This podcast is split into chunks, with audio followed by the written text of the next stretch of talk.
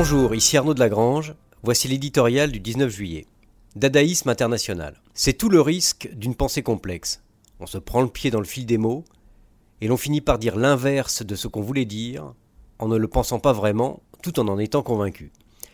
Les derniers zigzags de Donald Trump, après son sommet avec Vladimir Poutine, laissent pantois.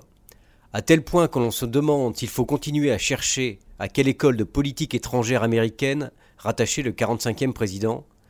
Peut-être vaut-il mieux chercher du côté des mouvements artistiques, surréalisme ou dadaïsme appliqués à la diplomatie.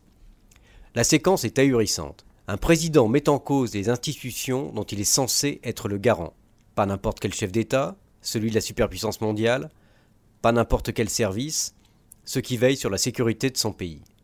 C'est comme si un président français critiquait la DGSE et la DGSI devant un dirigeant étranger contre lequel ses services l'ont averti.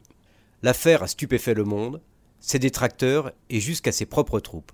Même la presse russe n'en est pas revenue. Conscient des dégâts, Trump a fait machine arrière, sa langue avait fourché.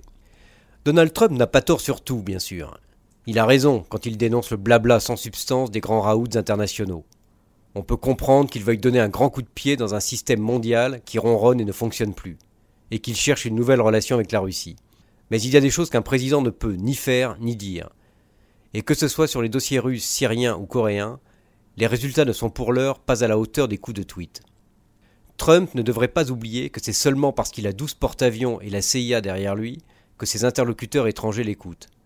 Et que la puissance s'appuie aussi sur le respect qu'on inspire, d'autant que ses partenaires et rivaux, russes ou chinois, s'ils font assurément moins le spectacle, affichent eux calme, cohérence et dignité.